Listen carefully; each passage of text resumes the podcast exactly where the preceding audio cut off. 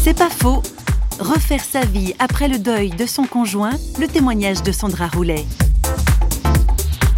Alors j'ai rencontré Sacha. Moi, je trouve qu'il a eu beaucoup de courage de vouloir entrer dans ma vie parce que c'est pas évident d'arriver après une situation comme la mienne où euh, ouais, l'histoire avec mon mari, elle s'est pas finie par un divorce où on était euh, malheureux ensemble ou qu'on s'entendait pas. Et d'arriver après ça, c'est pas du tout évident. Sacha, il m'a fait un cadeau un jour qui m'a beaucoup touché, c'était ce collier. Il y a trois cœurs sur ce collier. Puis il m'a dit, ben, le plus grand, c'est le tien. Et puis les deux cœurs qui sont rattachés, c'est comme ta vie d'avant. Et le deuxième, c'est notre vie d'aujourd'hui.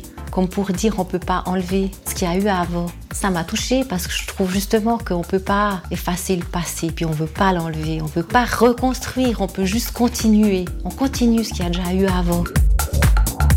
C'est pas faux, vous a été proposé par parole.ch.